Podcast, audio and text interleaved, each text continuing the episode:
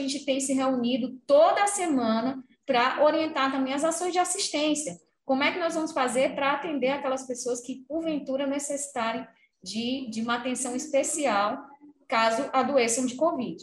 Atento a leitos, manutenção de leitos, né, que possivelmente possam ser necessários para o suspeito de Covid também os kits de intubação, é, caso seja necessário, existe uma aquisição de, de kits de intubação para suprir as unidades também nesse sentido, tá? E nós estamos nos preparando de todas as formas. Na verdade, a gente não quer que chegue a esse ponto. Então, nós, como eu falei inicialmente, nós cremos muito na proteção que a vacina confere, não só pelo fato de, de induzir a produção de anticorpos, mas existe uma imunidade celular importante induzida pelas vacinas. Então, é, nós estamos vendo em todo mundo os locais onde estão havendo explosões, é, Estados Unidos, Alemanha, todos é, relatam que essas explosões estão acontecendo nos bolsões de não vacinados.